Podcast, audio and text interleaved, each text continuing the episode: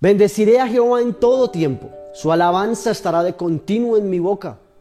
En Jehová se gloriará mi alma, los oirán los mansos y se alegrarán. Engrandeced a Jehová conmigo y exaltemos a una su nombre. Salmos 34. Y quiero hablar del tema el gozo de adorarle.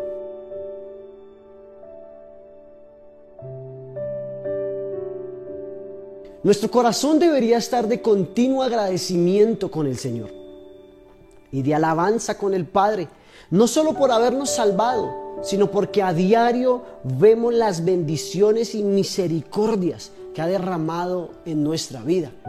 En nuestra boca deberían haber palabras de vida, de bendición, pero sobre todo de gratitud por lo que Dios ya ha hecho. Sabes, siempre hay algo por qué agradecer, siempre hay algo por qué entrar por sus puertas con acción de gracias. Y en los salmos dice que cada día te bendeciré y que cada día alabaré tu nombre eternamente y para siempre. Que la alabanza se convierta en algo diario de tu vida, de tu boca. Y en el Salmo 34 expresa el momento exacto cuando David tuvo la muerte muy cerca.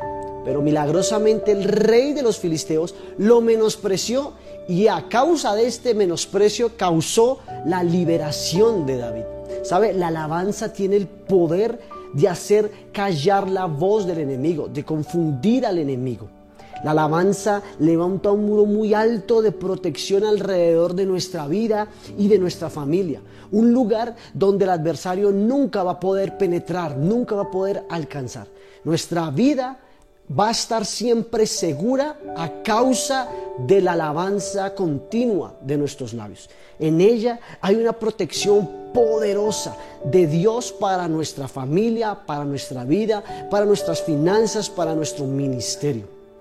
La Biblia dice en el Salmo 111, alabaré a Jehová con todo el corazón, en la compañía y congregación de los rectos. ¿Sabes? No hay cosa más alegre, más fantástica de poder estar juntos unánimes en el templo, en la congregación, en la iglesia, unidos y adorando todos a una sola voz, alabando a Dios con nuestros hermanos.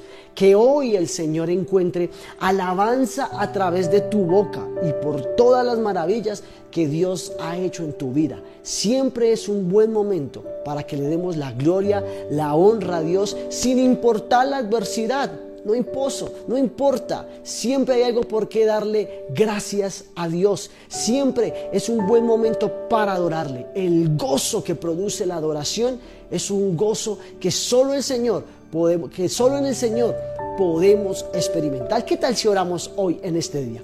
Padre, te doy gracias este día por cada una de las personas que se unen a este devocional, volviendo al diseño original.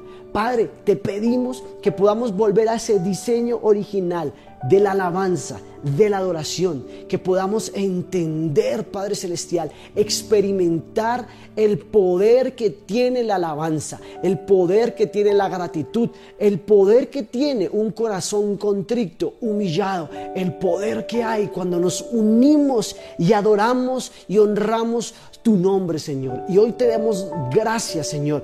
Estamos muy agradecidos, no solo porque nos has salvado, no solo porque nos has redimido, sino que también por todas las bendiciones, maravillas, misericordias que derramas a diario en nuestra vida, Señor. Te pedimos que seas tú cubriendo nuestra familia. Hoy levantamos un muro de protección llamado alabanza y en Él, Padre Celestial, salvaguardamos nuestros hijos, nuestros hijos, nuestros padres, nuestra familia, nuestros amigos, nuestras finanzas, Padre Celestial, nuestra congregación, cada líder, cada, cada discípulo, Señor. Hoy oramos, los bendecimos y declaramos el poder que hay en adorarte en el nombre poderoso de tu Hijo Jesús. Amén y amén. Feliz y bendecido día.